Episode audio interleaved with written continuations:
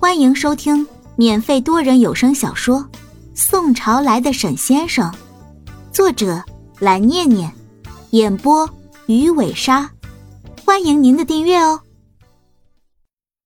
第一百五十一章，叶明川原本以为周安妮这个女人现在在他这里，心理上是明白自己到底处于一个什么位置的。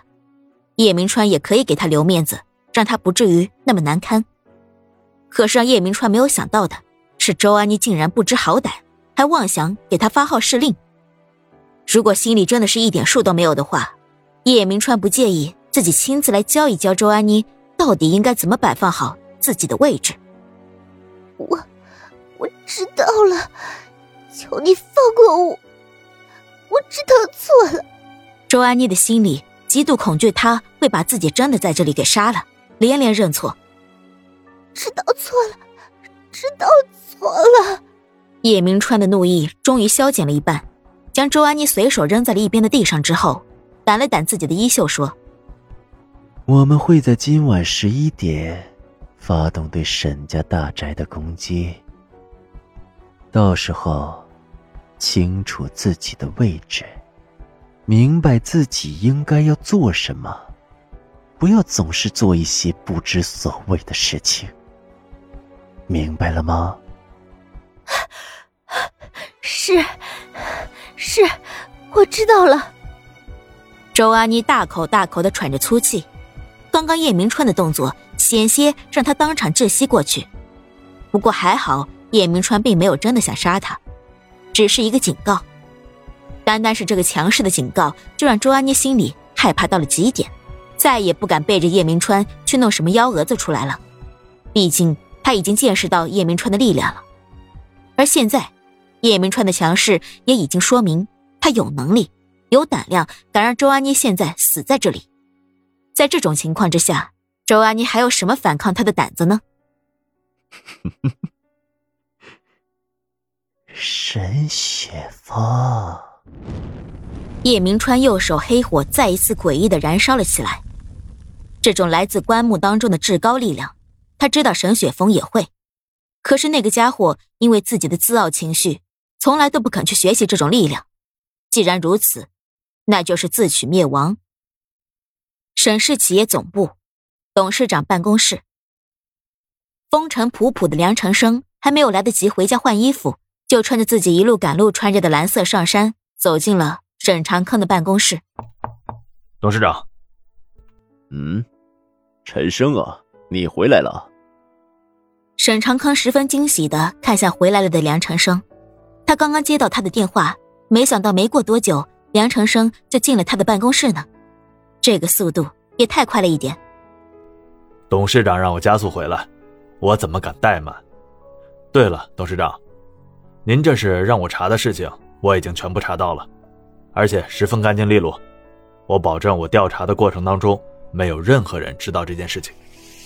杨长生将五张 A 四纸递到了沈长坑的手中，上面是杨小兵从出生到现在全部的详细资料，各种各样、各方面的都有，甚至还有有关于杨小兵读书时期的几位老师的资料。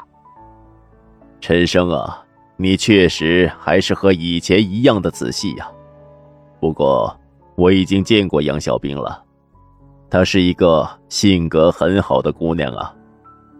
沈长坑笑了笑说。今晚我们家要设宴，陈生啊，你就和我一起回去吧。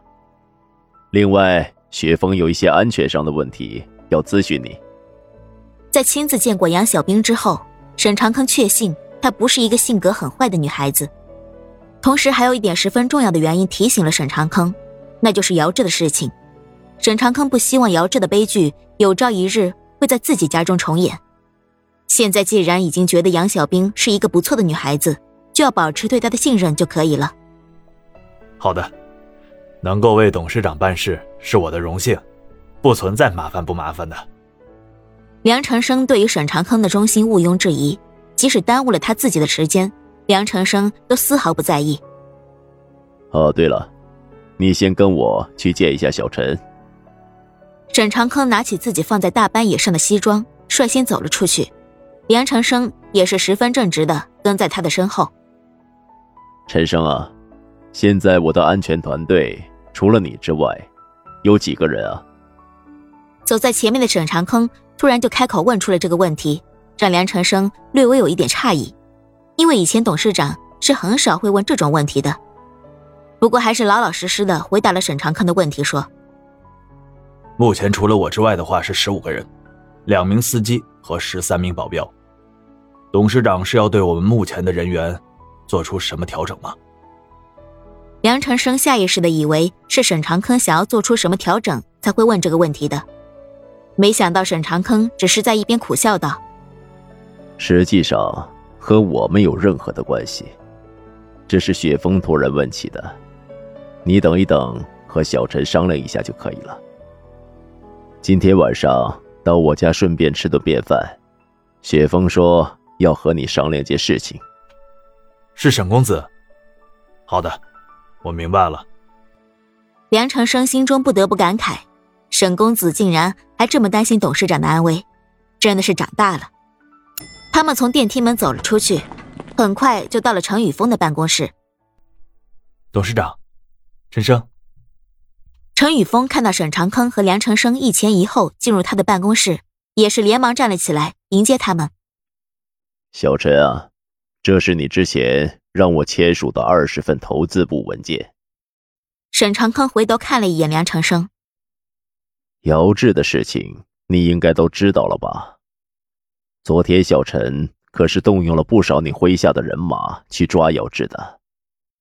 他认为梁长生应该已经知道投资部所发生的事情，所以刚刚也没有要和他解释什么的意思。我们都是董事长的人，怎么敢妄称是我的人呢？梁长生低头说道：“哼，好吧，陈生啊。”你和小陈商量一下有关于我的安保团队的问题。都是我的儿子在问我，和我没有任何的关系。哎，有点饿了，去餐厅吃点便饭吧。沈长坑打了个哈欠，挥了挥手，示意另外一名贴身保镖紧紧跟随在他的身后。两人一前一后的出门了。陈秘书，怎么回事呢？为什么沈公子突然要过问关于董事长安全团队的问题啊？尽管刚刚沈长坑说出这件事的时候，梁成生没有表达太多的惊讶情绪，不过现在他还是要问一句的。身为沈长坑的安全主管，毕竟在人类历史上，想要谋害父亲的儿子也不在少数，防人之心不可无。本集播讲完毕，点个订阅不迷路哦。